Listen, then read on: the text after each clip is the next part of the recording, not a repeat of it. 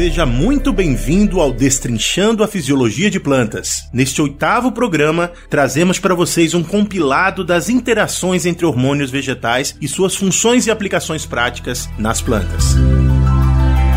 Muito bem, muito bem, moçada do Papo Agro. José Neto aqui novamente com vocês para falar de fisiologia vegetal. Esse, infelizmente, é o último episódio da nossa série Destrinchando a Fisiologia de Plantas com ênfase em hormônios. Isso não quer dizer que a gente vai deixar de falar de fisiologia nesse programa aqui que vocês gostam tanto. Então a gente vai voltar com esse assunto muito brevemente, é, mas essa é o fi final desse ciclo que a gente fechou. Então antes da gente falar sobre os temas que a gente vai falar hoje, eu queria agradecer a força que a Stoller deu pra gente pra gente colocar essa série no ar e também pro, pro projeto do podcast continuar andando. Sem vocês, Stoller, nada disso seria possível, então muito obrigado pela força que vocês dão pra gente e eu espero contar com vocês pros outros projetos que a gente tem de fisiologia daqui pra frente. Para você, meu ouvinte que tá ouvindo a gente e esperando esse assunto tão, né, esperado por todos nós e antecipado por todos nós aqui dessa série, a gente hoje vai falar de interação hormonal. E aí, finalmente eu vou deixar um convidado falar de interação hormonal. Então, eu tenho certeza que os nossos outros convidados que participaram dessa série vão estar um pouco enciumados, professor, porque eu já, eu toda hora falava pra eles, vocês não podem falar de outros hormônios, hoje o tema é só esse hormônio, e o professor Chalfun é o único que vai falar de todos os hormônios ao mesmo tempo, então, já sabem, né? O professor Chalfun tá aqui, lá da UFLA, e eu vou apresentar rapidamente ele aqui, mas se você já quiser dar um oi aí pro pessoal, o professor Chalfun. Olá, pessoal, tudo bem com vocês? O pessoal do Papo Agro, prazer muito grande, muito obrigado, viu, Zé Neto, estar aqui com vocês, satisfação muito grande grande. Isso, satisfação é nossa. O professor Chafun, é, ele tá lá na UFLA, na UFLA há bastante tempo, lá em Lavras, né? Ele me falou ali antes da gente gravar que ele é, que ele é nascido lá nessa região, então eu quero daqui a pouco que ele fale um pouco dessa história, mas me parece que ele conhece a Universidade Federal de Lavras tão bem quanto o pessoal que trabalha lá mais tempo do que ele, porque ele é, é morador praticamente dessa universidade. uh, ele tem inter interesse em fisiologia molecular, uh, especialmente focado no desenvolvimento reprodutivo uh, de plantas, né? Ele já trabalha com cana, café, com lúpulo, com outras culturas também. Fez doutorado fora do Brasil, lá na Holanda. E ele vai contar um pouco dessa história toda pra gente, porque a gente quer conhecer um pouco mais do professor Antônio Chalfun Júnior. Muito prazer ter você aqui agora oficialmente, professor Chalfun. É, eu queria que você contasse um pouco da sua história. Como é que você chegou até o momento que você está hoje com esse monte de coisa acontecendo ao seu redor, incluindo a fisiologia? Ah, Joia, muito obrigado de novo, Zé Neto, pelo convite. Uma satisfação muito grande, né? Poder fechar essa série. É, nos traz também uma responsabilidade, agradecer a todos aqueles professores e pesquisadores que estiveram com vocês antes de mim, né? Que eles já deram toda essa base para a gente poder discutir um pouquinho a respeito dessas interações hormonais. Então, muito obrigado, muito obrigado a todos do Papo Agro. Como eu falei, uma satisfação muito grande. Falar muito rapidamente a respeito de mim. Uh, eu sou engenheiro agrônomo, formado pela Universidade né, Federal de Lavras. Eu entrei na época que a universidade era ESAL, a Escola Superior de Agricultura de Lavras. Me formei na, na UFLA. Logo em seguida, eu tive a possibilidade de fazer um mestrado aqui na fitoterapia zootecnia, trabalhando com a questão de armazenamento de caroças de pêssego, para a gente pensar na produção, pensar no sincronismo dessas mudas. E logo em seguida eu tive a oportunidade de ir para a Holanda, fui financiado pela CAPES, que é uma agência de suporte à pós-graduação ligada ao Ministério da Educação aqui do Brasil. Então fui bolsista CAPES no exterior, onde eu fui para a Holanda, na Universidade de. Eu morei lá quatro anos e meio, tive uma satisfação muito grande. Um dos meus filhos é nascido lá, então para mim é um prazer muito grande. Tenho eternas saudades lá, tive a possibilidade de desenvolver alguns projetos com pesquisadores de lá, ex-orientadores, e uh, durante esse período eu aprimorei nas questões de fisiologia molecular, como a gente fala, com interesse no, no desenvolvimento reprodutivo. Uh, logo em seguida, quando eu voltei para o Brasil em 2004, eu fiquei dois anos como um pós-doutor, fazendo um pós-doutorado aqui na Universidade Federal de Lavras, no Laboratório Central de Biologia Molecular, com o professor Luciano Paiva. Em 2006, eu tive a grata satisfação, com a graça de Deus, de poder passar no concurso uh, aqui no Departamento de Biologia, né, especificamente no setor de Fisiologia Vegetal, aqui da Universidade Federal de Lavras. Desde então, é, eu estou aqui como professor e, além de professor, na graduação, na pós-graduação, eu também tenho alguns cargos administrativos, já passei por alguns, eu fui coordenador de pós-graduação aqui do Programa de Fisiologia Vegetal. E desde 2007, 2008 mais ou menos, eu estou como diretor de Relações Internacionais da Universidade, então desenvolvendo a questões da internacionalização de uma maneira geral. E mais recentemente, numa reestruturação da universidade, universidade. A diretoria de Relações Internacionais, a qual eu coordeno, ela passou a fazer parte da pró-reitoria de pós-graduação, não necessariamente para cuidar só de pós-graduação, simplesmente uma questão de organograma, de organização. E com isso eu acabei sendo convidado para permanecer como diretor e também assumir a pró-reitoria de pós-graduação adjunta. Então, atualmente eu estou como pró-reitor de pós-graduação adjunto e também diretor de Relações Internacionais, além de fazer as pesquisas, além de dar as aulas e além de tentar, né, ser um, uma pessoa para dentro do, do, das horas livres a gente tenta ser nós mesmos, né, Zé? é verdade, eu falei, eu perguntei, ele fez essa descrição ainda há pouco pra gente, antes da gravação, e eu falei, professor, e a sua família já te mandou ficar morando na universidade para sempre? porque é muita coisa que esse homem faz. É, mas é, a gente faz porque é, é, como eu sempre falo com os alunos, né? A gente tem que fazer o que gosta, né, Zé Neto? E fazendo o que gosta, eu acho que, evidentemente, que a gente tem que tentar distribuir. É, e estar num, num, num, dentro de uma posição administrativa, ela requer mais tempo para a gente poder não dar o, o vácuo, não ter aquele gap é, na nossa carreira uh, de pesquisador e de professor, que é o que nós somos, porque eu sempre falo que a parte administrativa você pode estar hoje, amanhã não. Mas ser um pesquisador e ser professor, isso nada vai, vai não vai ser retirado de você. É por isso que a gente se esforça ao máximo, a família acaba entendendo, né? Reclamam, né? Reclamam bastante, mas a gente tenta, pelo menos no final de semana, desligar de tudo e ser pai, ser marido, ser a, a própria pessoa. É isso aí.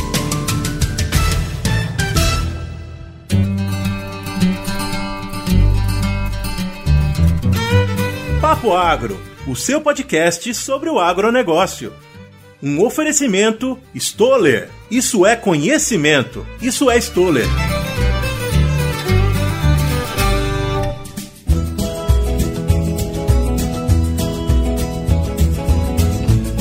Pessoal, então vocês já viram que o professor é a pessoa certa pra gente falar desse tema aqui. A gente estava esperando essa reunião há bastante tempo, então eu tô muito feliz de estar conversando com o professor Chalfun hoje. E a gente vai. A gente espera que ao final desse episódio vocês também fiquem felizes em entender um pouco mais dessa questão uh, de fisiologia que é tão importante para você que tá aí no campo. Você pensar, ah, não, pra que, que eu vou saber de fisiologia? Cara, a fisiologia é uma das ferramentas mais importantes para você entender as plantas e pra, especialmente para você, homem do campo, para você, técnico uh, que tá responsável por uma fazenda X ou Y, ou para você produtor rural, para você poder reagir ao que a planta te conta. A planta te conta muita coisa, cara. Ela te conta como ela está, ela conta o que, que vai ser no futuro, ela te conta a história do passado dela. E se você aprender a olhar a planta e a entender os sinais que ela te passa, você vai ter uma ferramenta tão poderosa para fazer com que as plantas reajam da forma que você espera, que você vai ficar surpreso. Então, uma das perguntas que eu quero aqui pro professor, pra gente fazer uma revisão, aproveitar que ele tá aqui, né? É, professor, Professor, qual é a sua visão? Por que, que o homem que está no campo precisa saber de fisiologia, especialmente por que, que ele precisa entender de hormônio para ele fazer as plantas serem mais produtivas ou para responderem melhor aos estímulos que ele quer? Essa, essa pergunta é interessante, ela me remete a algo que eu sempre falo quando eu estou, e aqueles ex-alunos meus, né, já ouviram, né, tiveram aulas, né, evidentemente comigo, vão lembrar disso. Eu sempre falo que é, é, é uma piada, mas na verdade que a gente traz para um lado de.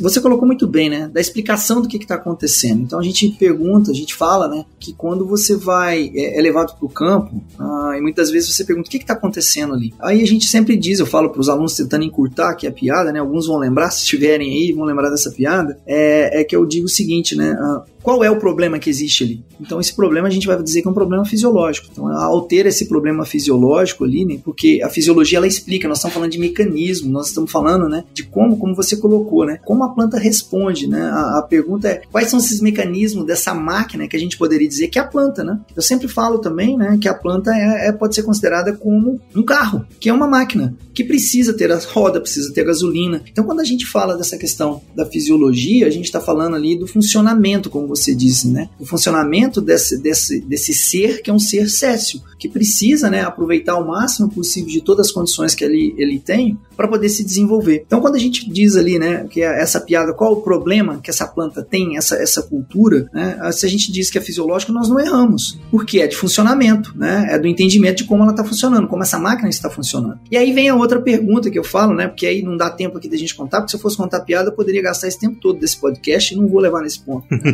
Mas uh, se alguém vai e pergunta qual é o problema fisiológico, né, que parece apertar, quando nós falamos de hormônios, né, se a gente dizer que é um problema hormonal, nós não estamos mentindo, estamos acertando em mais de 50%. Então, com 100% de certeza, de que 50% de toda a situação, de todo esse funcionamento da planta tem a ver, né, ou todo esse mecanismo de como essa máquina funciona é hormonal. E eu tenho certeza que aqueles que me antecederam disseram para vocês, né, muito claro, de que quando a gente está falando de hormônio, nós estamos falando de substâncias que controlam, como nós mesmos, né, seres humanos, temos também, a questão é, de, de uh, como é cada uma dessas partes, ou seja, cada um desses hormônios, que são substâncias, né? Se a gente quiser colocar assim, é, é, de um modo mais definido, de, de terminologia, nós estamos falando de substâncias químicas naturais, que são sintetizadas em pequenas quantidades, olha que legal, né? Pelas plantas, então substâncias né, com uma quantidade muito quantidade pequena e que regulam, né? Essa atividade celular e vão influenciar os processos fisiológicos. Então, o que eu disse, quando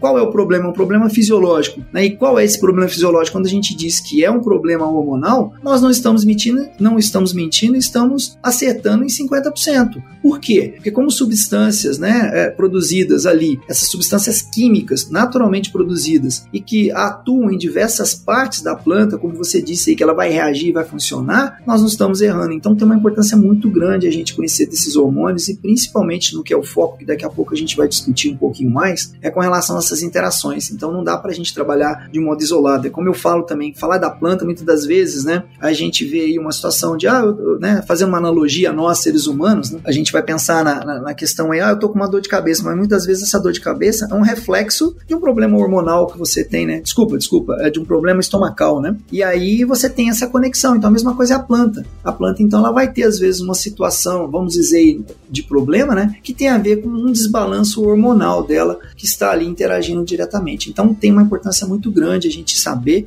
e como eu falei, né, eu tenho certeza que aqueles que me antecederam eles puderam é, trabalhar de uma forma uh, bem bacana com vocês para que a gente pudesse agora falar dessa questão de interação, porque não dá para a gente isolar o fator. Nós não podemos simplesmente dizer que é um único fator. Como eu falei, estou com dor de cabeça, é só dor de cabeça. Não. Às vezes a nossa dor de cabeça tem a ver com uma questão é, do estômago ou às vezes uma questão muito mais uh, refinada dentro de um nível né, de, de uma célula. É isso aí. É, professor, eu, eu, sei que você teve experiência com um monte de coisa. Você me falava anteriormente que você começou uh, o seu doutorado lá na, na Holanda com Arabidopsis, que é uma, um, um vegetal que é um modelo para as plantas, pra, especialmente para as plantas de cotiledôneas, né? E aí você teve a oportunidade de viver com, com mutantes, e esses mutantes têm comportamentos diferentes. E para vocês que não conhecem o que eu estou falando, depois vocês voltam na, nesses episódios que a gente falou sobre produção de mutantes, né? E de por que, que eles são importantes para você investigar a função de cada um dos hormônios, mas eu queria te perguntar qual foi a alteração mais drástica que você viu numa planta cultivada ou numa planta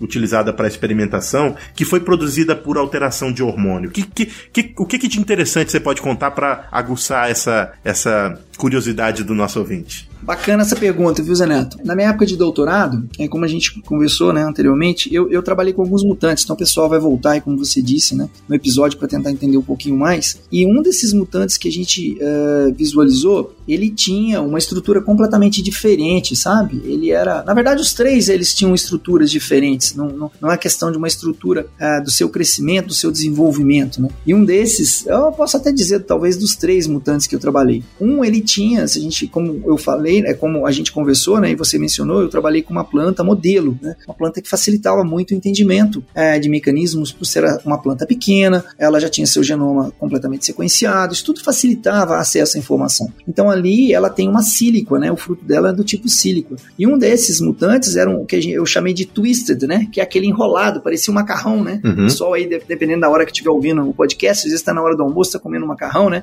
aquele fuzile, aquele enroladinho, né, alguns chamam de rabinho de porco, já viu, né? É aquele, uhum. Né? E a, a sílico, ela era toda enrolada é muito bacana. E a gente viu que ali, de uma certa forma, a gente tinha né, um daqueles mutantes afetado na questão né, de hormônios. Né? Esse aí, ele estava trabalhando, esse especificamente, é, é, ele tinha uma interação, né, o gene afetado naquele mutante, ele tinha uma interação com alguns hormônios, como, por exemplo, transportadores de auxina. Olha que legal, né? A gente falou de auxina, que é um hormônio muito importante. Então, eu vi também um outro, desse, um outro mutante que também tinha a ver com auxina, mas esse eu chamei de needle, uma agulha. Por quê? Porque o desenvolvimento da sílica de Arabidopsis, né, ele não era perfeito, ela tinha um encurtamento, então ela, ela formava parte da, da, da, do carpelo dela, ele era comprimido, então ele parecia realmente uma agulha, pensa em uma agulha ou num prego, se a gente quiser colocar dessa forma, uhum. que ele tinha aquela cabeça daquele prego, então a sílica, ela desenvolvia só naquela extremidade da cabeça, né, em função desse desarranjo hormonal causado nesse mutante. Um outro mutante que eu também trabalhei, não era uma relação direta, né, a gente tem que entender também que os hormônios hormônios, como eu falei, eles respondem por 50% diretamente, mas também de modo indireto. Um outro que eu tra que um dos mutantes que a gente trabalhou, então eu, você me perguntou de uma interação, eu tô falando três, né? Uhum. É, o outro mutante que eu, que eu vi e que me chamou muita atenção, que ao invés das sílicas né, de Arabidopsis elas crescerem, vou usar assim, crescerem para cima, ela crescia para baixo. Então ele tinha uma, uma, uma, interação ali, um hormônio, era uma, um efeito indireto, né, causado ali na, na, questão hormonal, porque como eu falei, tá, tá balanceando tudo, né? Então ele, ela crescia para baixo. Então olha que, que coisa interessante, né? Um Macílico é toda torcida, parecendo um, um, um, rabinho de porco, parecendo um macarrão, né? Que a gente nomeou de, de twister. O outro, a sílica não era completamente formada ali no, no, desenvolvimento, ela simplesmente formava no topo. E o, o terceiro, como eu falei para vocês, crescia para baixo. Olha que coisa, crescer para baixo, né? É por causa da sílica. É estranho, né? ela apontava para baixo, né? Em função da questão da interação. Então, assim, esses três mutantes, e tinham vários outros, né, que a gente, nessa população que eu trabalhei, a gente acabou visualizando, mas esses foram os três que eu acabei uh, utilizando na minha tese de doutorado, que me chamaram muita atenção, né. Cheguei até um tempo a pensar em, em utilizar, né, esse, esse gene, estudar um pouco mais em tomate. Imaginou que legal você chamar a atenção de um tomate, uma cenoura, uhum. se a gente fosse possível, né. Evidentemente que aqui a gente está tá imaginando, a gente teria que ver se é possível realmente, né, então, esse terceiro mutante, como eu falei, ele era um mutante que ele. É, eu pensei em fazer essa questão no, de, de, um mutante, imaginou uma cenoura toda torcida, que né, isso chama atenção, um tomate, né? Uhum. Ele teria todo o fruto torcido em função, né? Evidentemente que pode ter um aspecto de, direto ou indireto da ação hormonal. Muito bem, muito bem. É hora de lembrar você da nossa parceria com a Stoller do Brasil. Você sabia que a Stoller do Brasil tem um podcast? Pois é, o podcast deles é chamado Campo On e traz uma série de episódios e papos legais, aprofundando o conhecimento que você precisa para incrementar a produtividade das lavouras que você está envolvido. Então, vá lá no seu agregador de podcast favorito e procure por Campo On, o podcast da Stoller, e fique bem informado sobre as principais tecnologias tecnologias do agronegócio. Bacana, professor. Eu quero falar um pouco da interação. É, o que, que, o, que, que, o que, que a gente considera uma interação hormonal e se existe tipos de interação positivas e negativas com relação a esses hormônios. E aí a gente vai começar a entrar pelos, pelos nossos exemplos que eu acho que são mais ilustrativos de cada coisa. Mas primeiro, existem tipos de interação? Os hormônios sempre interagem positivamente ou um interage negativamente com o outro? Como é que é essa? Como é que são a relação entre esses, essas moléculas? Não necessariamente sempre vai existir uma interação. Eles podem existir sim essas interações entre esses hormônios e entre diferentes hormônios, sejam elas para um lado positivo ou para um lado negativo. Uh, então a gente tem essa questão que a gente chama antagonística, né, ou sinergística, né, que às vezes eles interagem numa questão de algo que seja interessante, de uma produção dos dois ao mesmo tempo, que vai favorecer uma determinada etapa do desenvolvimento da planta, ou às vezes você tem a quantidade de um que pode diminuir a quantidade de outra e ter um efeito. Então é uma questão de balanço, né, como a gente fala hormonal, é um balanço hormonal, como eu falei já anteriormente. A gente conhece muito algumas dessas interações, mas de um modo mais é, generalizado, mas a gente começa a ver que, uh, e se a gente voltar na questão de hormônio, quando a gente fala de uma definição, né, a gente imaginava que às vezes eles atuavam sozinhos, mas a gente vê que não. Eles atuam dentro de uma rota, mas quando a gente vê a, a, a, o resultado final dessa interação, é o que às vezes a gente enxerga, né, de um crescimento de um determinado órgão, a expansão de um determinado órgão, uma questão, como eu acabei de mencionar, né? Uh, às vezes pode desenvolver mais um órgão do que o outro. Então, essa questão de interação entre os hormônios é o que regula, eu diria, de um modo geral, o desenvolvimento de todas as plantas, de, de todos os aspectos, né? Falando de desenvolvimento. Quando a gente fala de desenvolvimento, nós estamos falando desde o início lá da germinação, quando a gente fala de sementes, passando pela, pela emissão já de radícula, emissão da, da plântula, o crescimento dessa plântula já no campo, né? Depois a sua expansão, né? Aí vem a questão, se a gente já acelerar um pouquinho, né? Uh, a gente já fala até mesmo da questão da produção, da, aí a gente fala na, na, na, no florescimento, que é algo que a gente identificou umas relações mais novas, né? Que a gente acreditava que não funcionava. A questão de adaptação a estresses é, abióticos, né? E até mesmo estresses bióticos, a gente sabe que eles interagem. Então, na verdade, essa interação é ter um pouco mais de um e um pouco menos de outro, ou às vezes os dois mais, o que, que pode acontecer na planta. Ah, bacana. Eu lembro de. Existem alguns exemplos bastante claros clássicos, né, das interações hormonais. Uhum. Eu lembro de um que é o que eu, eu é, é, mexo bastante, mas eu vou deixar para você explicar pra gente, que a gente já falou, que é aquele uh, aquela interação que, que, que, controla o crescimento dos ramos laterais, por exemplo, em soja. Você sabe, você está me ouvindo aí que está na lavoura de soja, você sabe que alguns produtores querem soja que engalhem mais, outros so, produtores querem soja que engalhem menos, e essa, o crescer ou não crescer um, um, ramo lateral da planta de soja é fruto de uma interação hormonal que eu queria que o professor descrevesse um pouco mais pra gente. Eu vou até abranger um pouquinho mais, não só na, na soja, evidentemente que a gente tem, como você disse, produtores de soja, pessoal da, da, da área de soja, né? Mas a gente tem o que é muito comum que a gente, às vezes, né? Eu vou usar um termo aqui que eu, eu brinco com a turma na sala de aula, ó, tem coisas que a gente fala, mas que a gente não escreve, né, Zaneto? É verdade.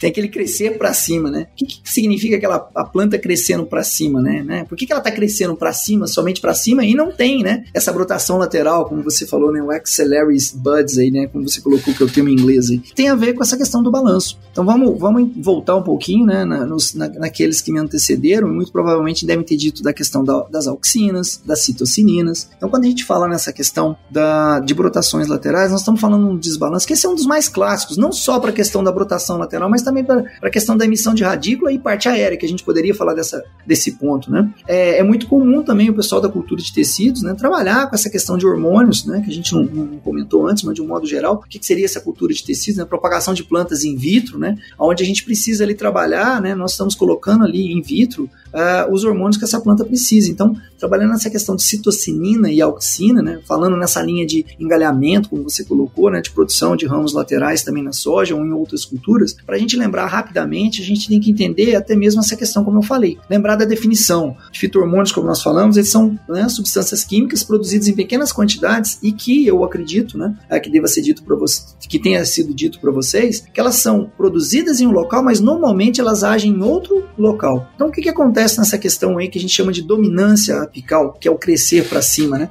É, existe uma concentração de auxina que é produzida no ápice, né, numa região meristemática, na onde é aquela região de crescimento da planta, em que ali ela transloca para essas gemas laterais e ali ela acaba aumentando a razão de auxina para citocinina. O que que isso significa? Que nós vamos ter uma quantidade maior de auxina ali naquele local, inibindo então essa brotação lateral. Por que que quando a gente vem e faz a poda, né, ou desponte, vai favorecer então essa brotação, ou quando nós aplicamos uma citocinina ali, ela vai favorecer. Então vamos lá no primeiro momento que seria essa cortar uh, o ápice, né, fazer essa, essa poda daquele ápice. Ou seja, nós eliminamos o local de produção. Ao eliminar o local de produção, esse hormônio não vai translocar mais. E ao não translocar mais, ele acaba sendo consumido ali. E depois o que, que acontece? Como eu falei, nós estamos falando na razão. A situação é que a produção de auxina vai ser mantida e a auxina, a auxina diminuindo. Ao diminuir a auxina, nós estamos na questão de razão, favorecendo então o que? A citocinina que tem a ver com o quê? Com essa brotação lateral. Então olha que bacana. Então eu também posso, né, tentar trabalhar com a questão de aplicação, mas a gente sempre fala que trabalhar com hormônio, olha só, vamos voltar lá na definição, né? São substâncias químicas produzidas em pequenas quantidades. A gente sempre vai estar no limiar entre o quê? Entre a, o que, que é a diferença entre o remédio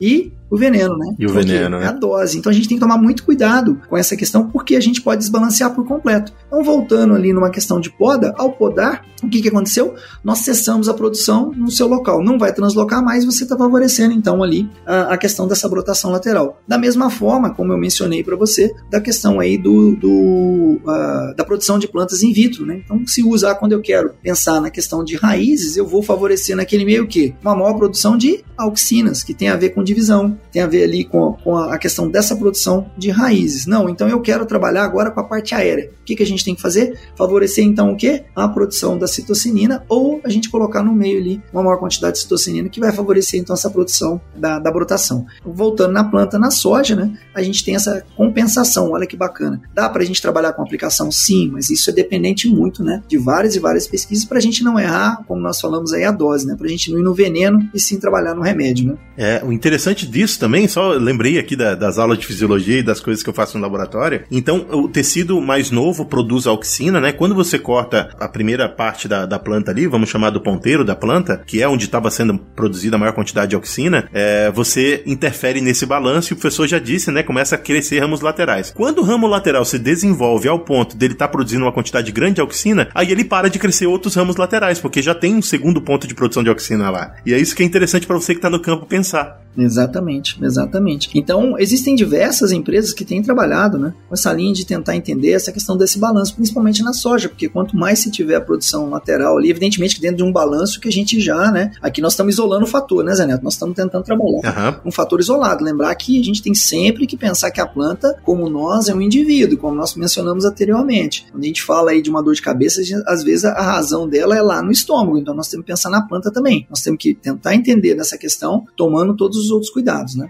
É isso aí. Tem uma outra questão bastante interessante da, da interação de hormônios que eu queria tocar, que é na semente, né, professor? Uhum. Que existem hormônios que estão relacionados com a, a, a, inibição da germinação da semente uhum. e outros hormônios que estão endereçados a permitir que essa semente se desenvolva. Você pode falar um pouco dessa, dessa interação hormonal lá na, na que controla a, a germinação das sementes? Posso, isso é bacana demais, né? Isso me, me, me lembra o meu mestrado.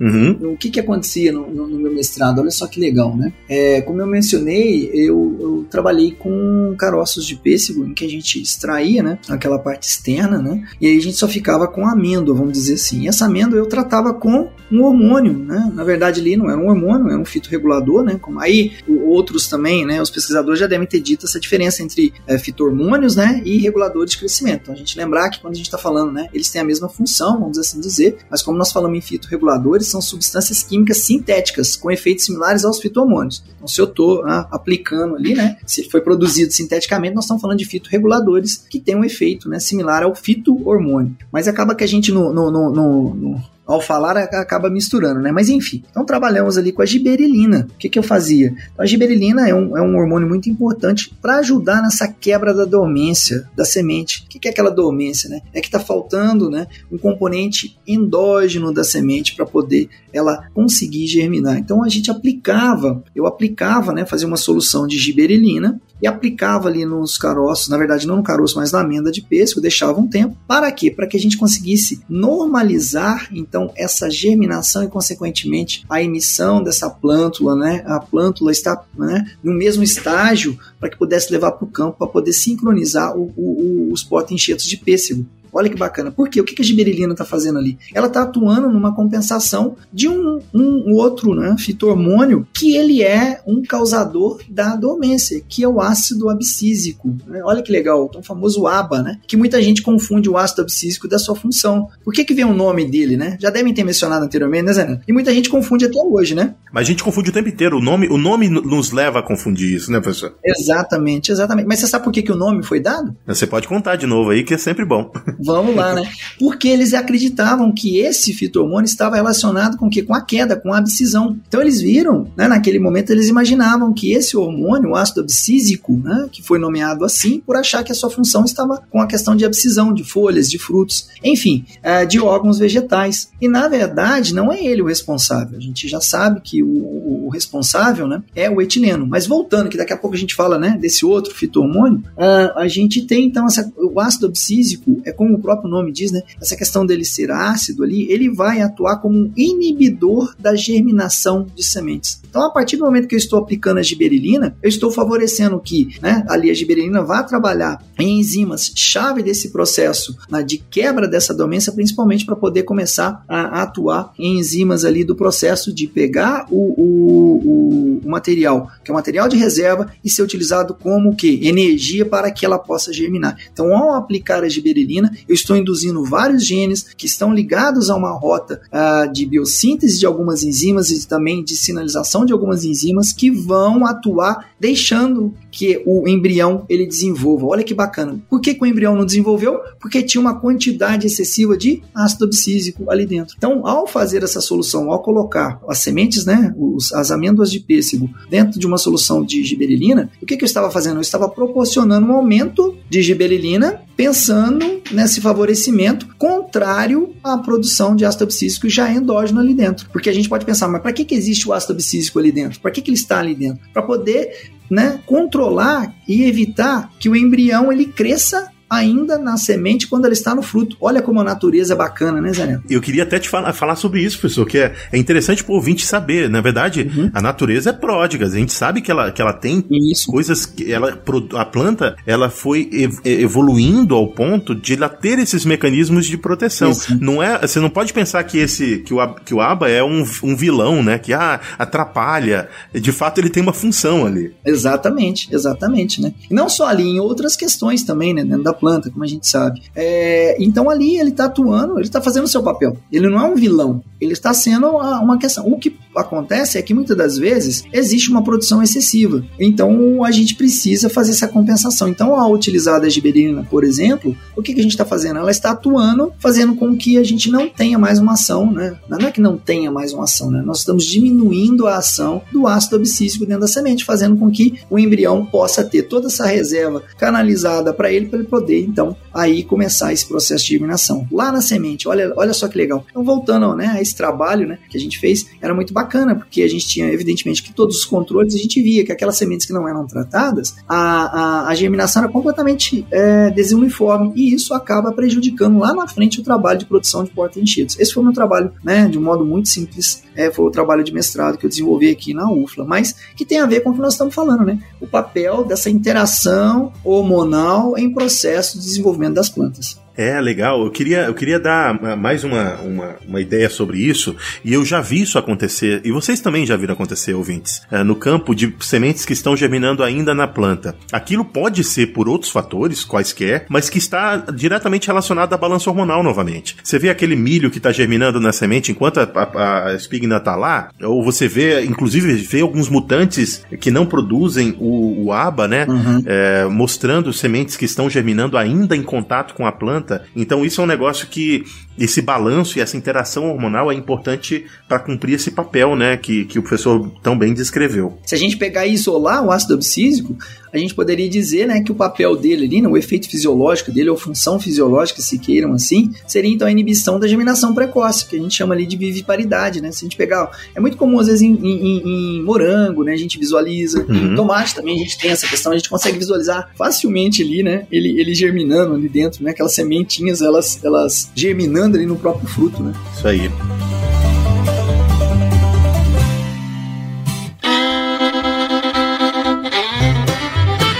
Opa, tá curtindo o episódio até aqui? Então tá bom. Ó, quer achar mais episódio como esse? Vai lá no seu agregador de podcast favorito, escreve Papo Agro separado, vai ter lá vários episódios que a gente já produziu, tem mais de 100 hoje em dia e vocês vão curtir. Se tá, se tiver curtindo, manda para um amigo, que isso fortalece a gente, ajuda a gente a espalhar a nossa palavra por aí e a gente vai gerando um grande debate junto. Muito bem, lembrando a você que lá no Instagram a gente tem uma série de interações, entre elas um programa aos sábados que trata de assuntos relacionados ao papo que foi publicado naquela semana. Ele chama Depois do Papo e é em vídeo para a gente trocar uma ideia para expandir o assunto que foi conversado no papo da semana.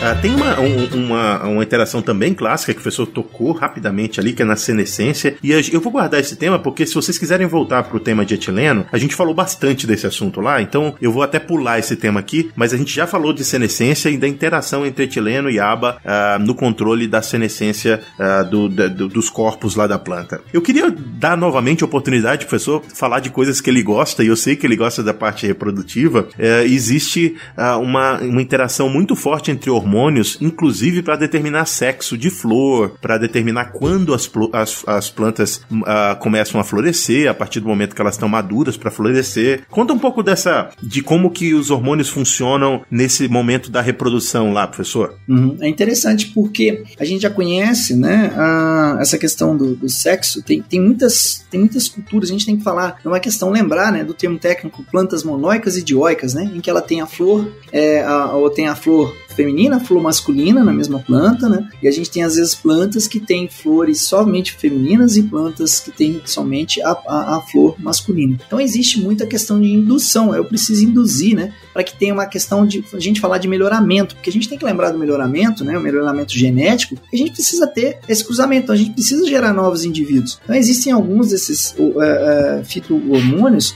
que agem nessa questão de indução de, uh, de sexo em plantas, né? É, que a gente gente já, já sabe que isso é, é, é, é possível de ser feito em função da necessidade de se ter. Vou dar um, um, exemplo, né? Olha só que bacana, né? Eu não sei se todos os nossos ouvintes aí do, do Papo Agro é, conhecem sobre o lúpulo, que é uma cultura que está entrando no Brasil, né? É, na verdade, ela já entrou, mas ela está crescendo muito. E o lúpulo, para aqueles que não conhecem, é uma planta que é utilizada a sua flor. A sua flor ela é utilizada para fabricação de cerveja, né, Zé Eu tenho certeza que o nosso ouvinte sabe o que é lúpulo, professor. Ah, pois é. Ainda mais dependendo da hora e do clima, né? Da, da, da temperatura, não é mesmo? Isso. Então, ah, o que que acontece? Olha só, o lúpulo é uma planta em que ela tem as plantas somente com flores femininas e plantas que têm flores masculinas. Então, se a gente precisa fazer um melhoramento, eu preciso induzir a produção de flores masculinas ou de flores femininas, dependendo de onde eu vou aplicar. Então, posso fazer a aplicação. A gente já sabe que até mesmo o etileno pode ser utilizado. Nessa questão, você falou do etileno na interação com a aba. Depois eu queria voltar um outro ponto aí, tá? Mais à frente, se for possível, dentro do, nosso tempo. É, não especificamente dessa questão de, de senescência, como você falou, tá? Mas de um, de um outro ponto que a gente é, já viu uma outra, para dar uma, uma novidade para os nossos ouvintes. É, mas voltando, o etileno pode ser aplicado, a também é aplicado nessa questão de indução de sexo em plantas, né, em flores, né? Olha só, nessa questão aí de você conseguir é, é, induzir flores masculinas ou flores femininas em determinadas espécies para, lembrando, para essa questão de cruzamento, às vezes. Então, voltando no lúpulo, o lúpulo é utilizado aquele a flor feminina, que a gente chama de cone. Então, esse cone ele é colhido e é colocado ali dentro da, daquelas panelas para poder dar o aroma que a gente realmente aí gosta, quem gosta de beber uma cervejinha, é, é, gosta bastante, né? E a flor feminina. Só que você só tem plantas femininas, porque a partir do momento que você tiver uma masculina ali próxima, essa qualidade da, da, da, da, da planta, da, da, flor, perdão, ela não vai dar todos os componentes que ali são é, importantes. Mas enfim, por que eu estou colocando o exemplo do lúpulo? Se de repente eu trabalho com lúpulo e quero né, trabalhar na questão de melhoramento, eu vou precisar de uma planta masculina ali, porque geralmente a gente consegue só plantas femininas para poder propagar. Então eu posso posso trabalhar uma questão de indução de flores femininas. Evidentemente, depende, né, ali especificamente do momento que eu vou fazer isso. A gente tem que tomar muito cuidado, porque se ela já diferenciou, ela já tem, está formada, essa reversão, ela pode ocorrer? Pode, mas quanto mais cedo fizer, melhor é, porque o órgão vai se desenvolver de uma maneira mais apropriada. Então, é comum, né? A gente tem algumas cucubitáceas, né, que são, né, cucubitáceas aí para o público, se a gente lembrar, abóboras, né, se a gente pensar de uma maneira geral, né, pepino, em que muitas uh, flores são induzidas com a aplicação flores masculinas ou flores femininas são produzidas né, a partir da aplicação de, de fitohormônios. Né? Então isso aí também tem esse controle. Olha onde nós estamos indo com essa questão né, de, de, de aplicação de uso né, e dessa interação também. Lembrar que a planta está produzindo, né, Zaneto? Ela está ali, uhum. ela está em produção. Né? Então isso é, é, importante a gente sempre lembrar. É importante, você tem que pensar o seguinte: olha, a planta tem uma receita de bolo e ela quer seguir a receita de bolo, essa é a natureza dela. Uhum. Quando você incrementa, você tenta incrementar a produtividade ou alterar o comportamento da planta a partir da aplicação do regulador de crescimento, você está mexendo não só com aquele hormônio específico, mas você está mexendo também com o balanço daquilo que já existe lá na planta. Ela está tá trabalhando na receita normal, você está mudando a receita do bolo. Se o bolo vai ficar maior ou menor, você tem que acertar com, com a alteração, né, professor? É isso aí, é isso aí, né? A gente falou da giberilina, falou do etileno, mas a gente também tem, né? E, e eu acredito que devam ter colocado isso anteriormente, né? A gente sempre trabalhou com cinco hormônios, a classe mais, mais conhecida, né? Né? Giberelina, auxina, citocinina, é, o etileno, o ácido abscísico, mas lembrar que agora não é que existem, é, foram classificados recentemente como hormônios, né? Ácido salicílico, ácido jasmônico, entre outros. O ácido salicílico é, uma, é, um, é um hormônio também, né? que tem um efeito fisiológico no desenvolvimento do sexo das flores, né? Olha que legal. Isso é bacana também. Então vê que não é um só, é como a gente falou. A gente tem vários atuando, né? E é isso que você acabou de dizer, Zé Neto. É essa questão aí que ela já possui uma quantidade e a gente tem que trabalhar dentro do que é necessário. Então, por isso que é muito importante trabalhar com pesquisa, né? Fazer uma pesquisa de qualidade para que a gente possa atuar principalmente aí na necessidade da planta, levando em consideração o que ela já possui. Isso aí. Pessoal, eu roubei de você aquela oportunidade de falar do etileno e do aba na senescência, mas você falou que queria falar de outra coisa. Então, bora lá, vamos falar dessa outra coisa. Né, porque é interessante demais. Eu estava na, na, na linha do aba recentemente recentemente, né, a, a, gente, a gente já tinha visto em algumas outras espécies Mas trazendo especificamente para o café, né, que é uma planta que tem uma importância muito grande, é, não só aqui para a região de Lavras, aqui de Minas Gerais, lembrando que Minas Gerais é o maior produtor né, mundial de café, se a gente colocar isso. Lembrar que o Brasil representa aí, né, é, é, é uma, uma, tem uma representatividade muito grande na produção de café, na cadeia produtiva de café. Então, é, falando especificamente do café, essa questão da necessidade de se entender o florescimento é a linha de pesquisa que a gente tem. E nós recentemente vimos essa questão da interação antagonística. Olha que legal. Antagonística entre o ABA, que nós falamos o que do ABA? Nós já falamos aí do ABA na semente, nós falamos do ABA na semente, não falamos? Falamos do ABA do que mais nós falamos aí? Do ABA na, na, na questão da semente, nós falamos da... Da senescência, né? Da senescência, exatamente o que já foi dito. E o ABA agora no florescimento do café. A gente publicou um artigo recentemente, José Neto e ouvintes, em que nós conseguimos entender um efeito antagonístico, ou seja, contrário entre ABA e etileno. O que a gente acreditava que não era tão direto assim, nós vimos que é. Então nós estamos aprofundando os estudos e que nós vimos que o aumento da produção de ABA nas plantas de café diminui a quantidade de etileno e o etileno, nós já vimos em outros trabalhos nossos aqui do grupo, tem a ver com a indução da florada no café. Olha que legal. Que legal. O que a gente imaginava, né? Que não poderia ser. A gente sempre sabe aí do, do etileno, já devem ter dito, né? Na, na questão aí de, de maturação, que é muito né, trabalhada em várias frutas, né?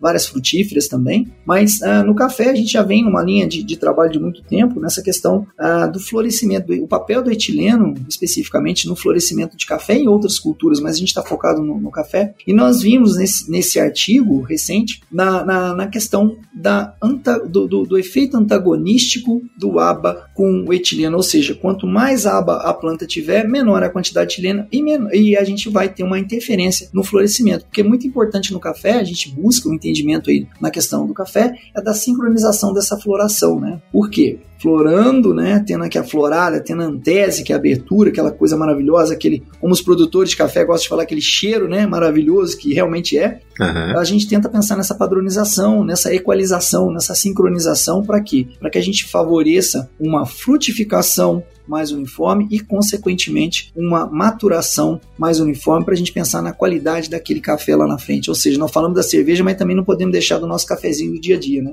É verdade, professor. Só faltou falar de trigo e de leite para a gente ter, ter, uma refeição completa. Aqui. Ah, pois é. é interessante o trigo também é questão, né? O trigo aí no florescimento dele, né? Que é dali que a gente acaba tendo o, o pão também, né? É, é, verdade. E olha só, a gente falou de trigo também mais para mais pra trás, então, se você estiver nessa série aqui e não lembrar do trigo, volta que você perdeu alguma coisa. Você dormiu durante o, o episódio. É, mas eu não vou nem falar do que, que a gente estava falando sobre o trigo. É, você volta lá que um dos episódios, eu acho que o terceiro ou quarto está falando disso.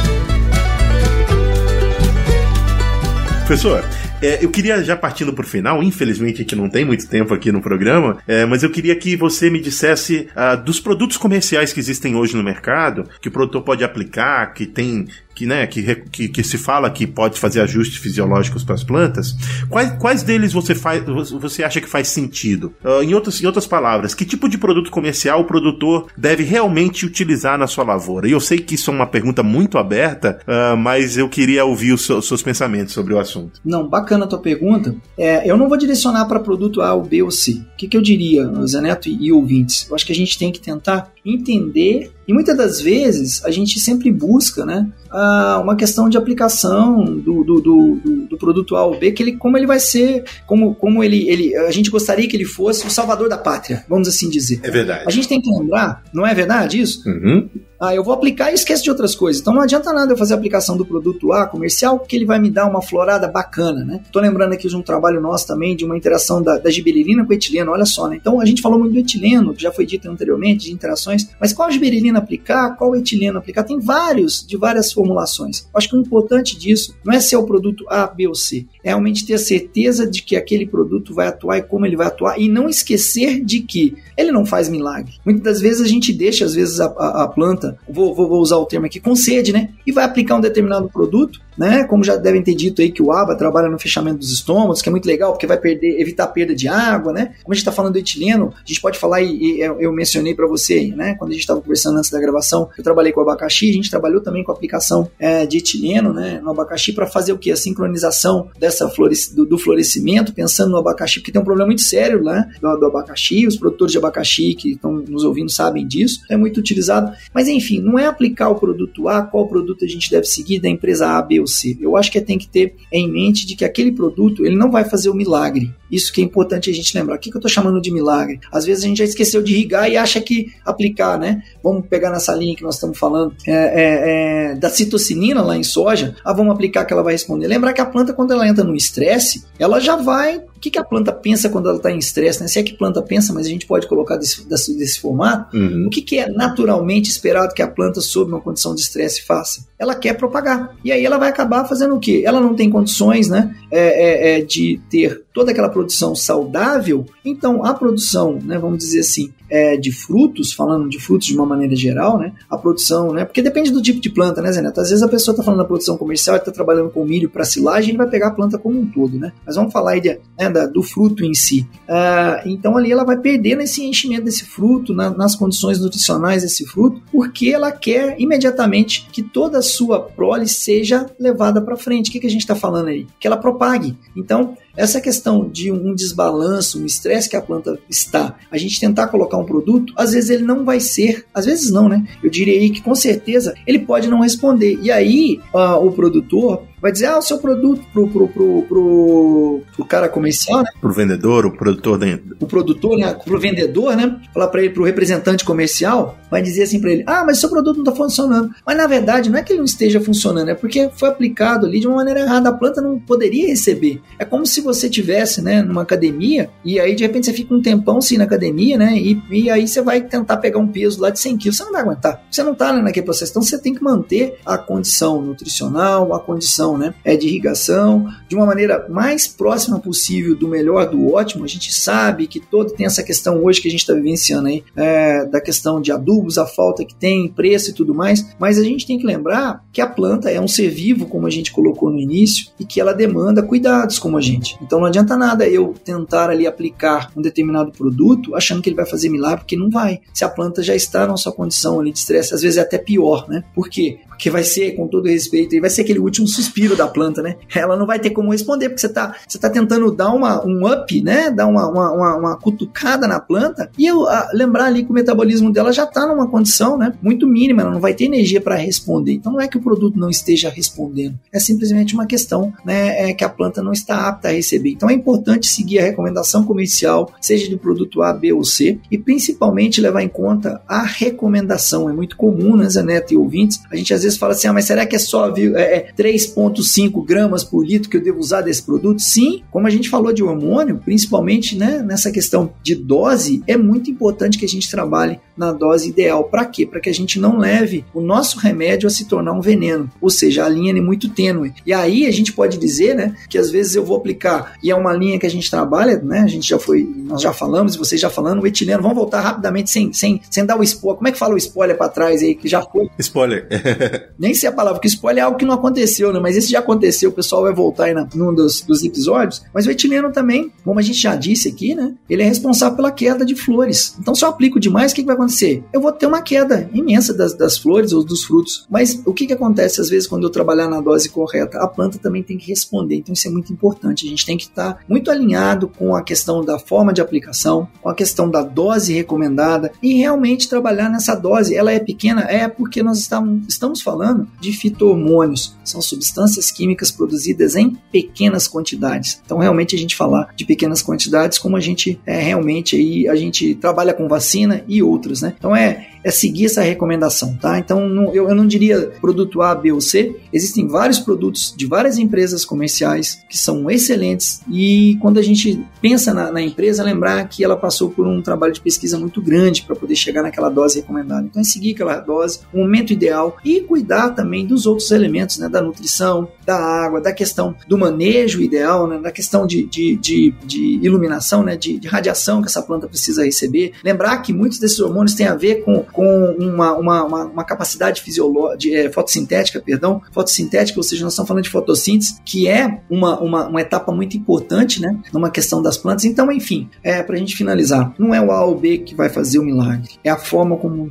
vai ser aplicado, o momento como vai ser aplicado, seguir exatamente aquela dose. É isso aí. Eu queria complementar, eu concordo 100% com o que você falou. É, existem muitas empresas no mercado produzindo produtos de diversas formas, com diversas uh, diferentes uh, concentrações e proporções de hormônio. Tenta encontrar uma empresa que investe em pesquisa, é importante, porque a pessoa que vai te, uh, te dar assistência, ela vai ter capacidade de acessar um banco de informação mais consistente. Então, sim, para esse tipo de produto, é importante que você acredite no quanto que aquela empresa está investindo em produzir a melhor recomendação possível. Isso é super importante porque talvez uh, você vai ser uh, exposto a produtos que não têm a mesma qualidade, mesmo que no rótulo esteja dizendo que eles tenham a mesma concentração. Então isso é um negócio muito importante. É, e outra coisa, né, Zé Neto, completando aí também, que eu me lembrei, é, hoje já existem é, composições né, hormonais, interações hormonais de produtos prontos para serem utilizados para uma determinada função específica da planta, né, que a gente precisa. Então,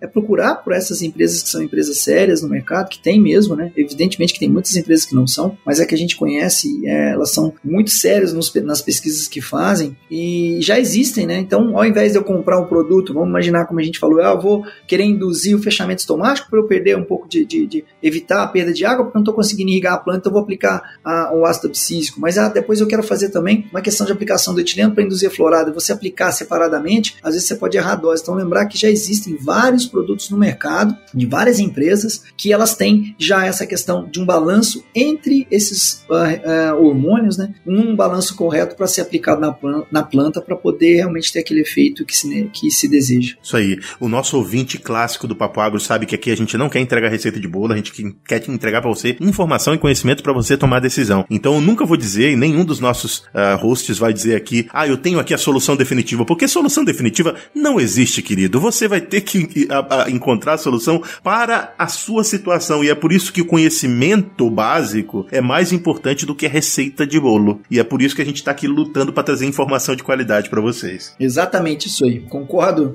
em gênero e número, viu, ô, ô? É, é, é, dessa forma. Acho que a pessoa precisa. Até mesmo a gente deve levar em consideração a, a questão de localidade, né? De localização, uhum. de cultivares, né? Diferentes, de variedades diferentes que vão ser aplicadas, condições de solo, tudo isso é uma interação que precisa ser levada em conta. Então a receitinha ponta de bolo ela não vai existir, né? Isso aí. Mas, professor, agora Papo Agro ficou rico, tem muito dinheiro e no resumo do papo, eu quero dar uma montanha de dinheiro para você para você produzir um produto para uma cultura X. Você escolhe a cultura, escolhe o produto, me diz o que, que você quer, o que, que você acha que a gente uh, precisa resolver que você talvez resolveria com o hormônio. É um exercício muito amplo e esse é o resumo do papo. Resumo do papo! Ah, que pergunta. Essa foi a mais difícil, hein? é. Parece até uma fala pronta, mas eu diria que a gente não deve concentrar em um só. Já que a gente tem todo esse dinheiro, vamos concentrar em todos os que existem, porque, como a gente falou, cada um tem o seu papel. Então a gente não poderia deixar, porque, como a gente falou, vamos lá na germinação, a importância da giberilina que existe, né? Do ácido como nós falamos. Aí depois a gente vai falar no crescimento, como é que eu vou deixar de lado a citocinina, a auxina, essa, assim, esse, esse balanço, como nós falamos. Como é que a gente vai deixar de falar do etileno, do ácido abscísico, do ácido jasmônico, né? Bracinosteroides que estão aí, né? Que é uma classe, né?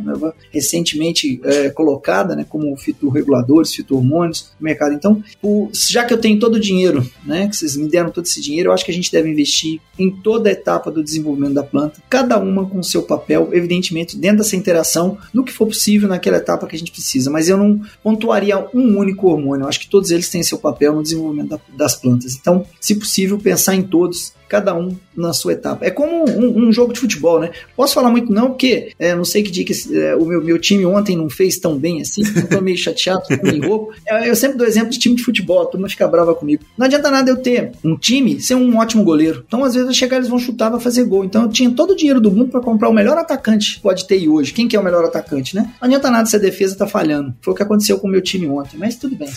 Então, gente, é, não adianta nada a gente é, ter só um atacante atacante ou ter só uma defesa e não fazer gol. Então é nesse sentido que eu faço essa analogia. Eu acho que o desenvolvimento, acho não, né? A, a, o desenvolvimento de plantas tem a ver, cada momento tem a sua necessidade. Então, já que a gente tem dinheiro, vamos investir em todas as etapas, vamos ter todos os produtos para completar esse ciclo e principalmente pensar é, na produção de alimentos no mundo. Eu acho que é importante a gente, né? Nós estamos falando aí de papo agro, a gente deve lembrar que fome é algo que a gente às vezes esquece que tem muita gente passando fome. É verdade. E que a gente, já que a gente tem esse, esse potencial de desenvolvimento, a gente tem o potencial de recursos humanos, a gente tem o potencial é, é, financeiro que a gente sabe que é possível. Vamos trabalhar em todas as etapas, vamos produzir alimentos, vamos, vamos realmente colocar o que o mundo precisa, não só o Brasil, mas o mundo precisa. E eu acho que a, a, ter alimentos vai trazer paz, que é o que a gente mais precisa, né? Então, já que eu tenho todo o dinheiro, vamos trabalhar em toda a linha, tá, Zé Neto?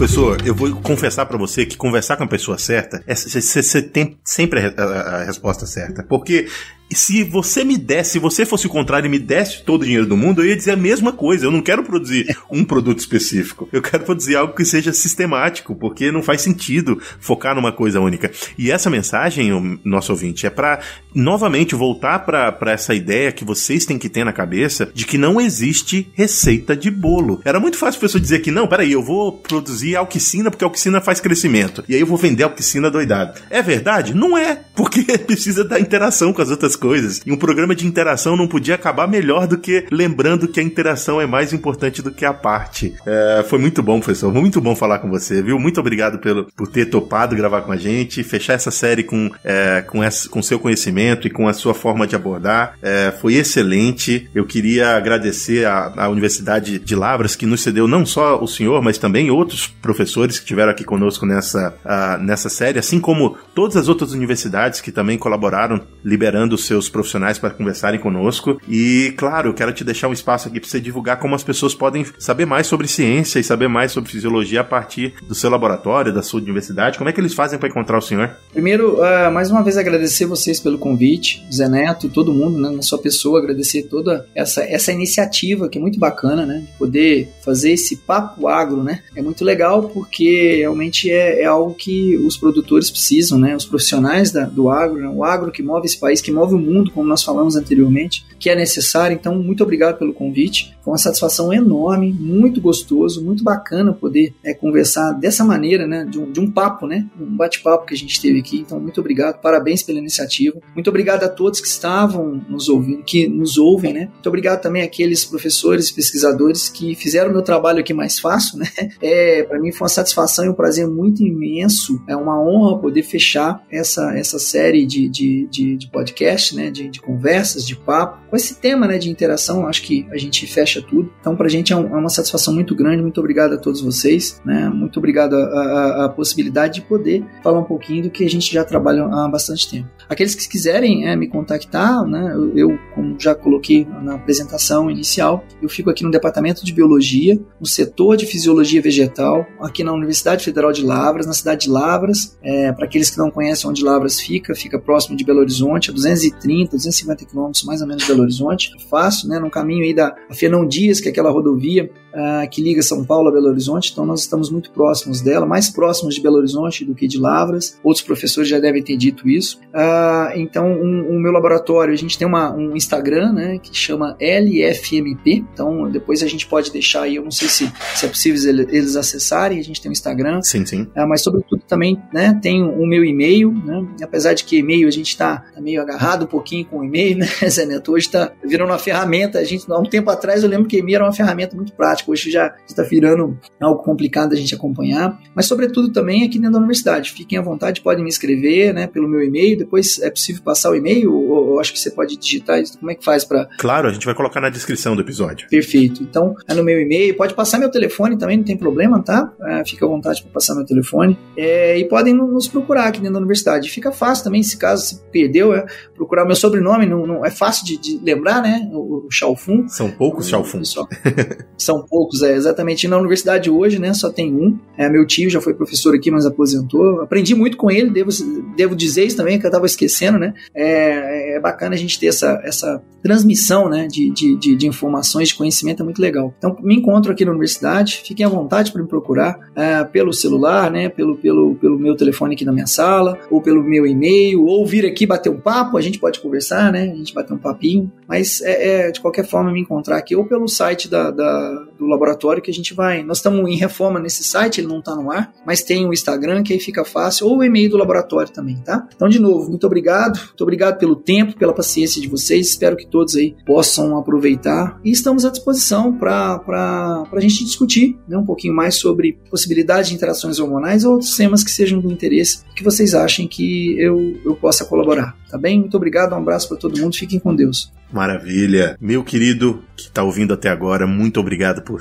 ouvir a gente. Obrigado pela companhia de vocês em toda essa, essa saga do, dos hormônios aqui no Papo Agro. Felizmente a gente conseguiu concluir com sucesso essa série que acaba agora em 2022. 2023 vem uma série nova de fisiologia aí, então eu não vou dar spoiler nenhum. Fica alerta, continua ouvindo a gente nos outros temas que a gente está preparando. Se você gosta de fisiologia, eu prometo que ano que vem vai ser também tão bom quanto esse, esse, esse programa que está se encerrando agora. Novamente, obrigado, Stoller, pelo apoio uh, para que a gente conseguisse produzir esses programas. E se você quiser nos uh, mandar sugestões de tema ou de qualquer outra coisa, a gente está nas redes sociais. Vai lá, Papo Agro Podcast, tudo junto, no Instagram, no Facebook, no LinkedIn, inclusive no Twitter, a gente está lá. Então, chega com a gente, dá ideia pra gente, fala se você gostou, se você não gostou e continua ouvindo a gente. A gente tem muita coisa legal nos mais de 170 programas já publicados e vamos continuar aí esse negócio não para não. Por enquanto, um abraço para quem é de abraço, um beijo para quem de beijo. Tchau, até a próxima.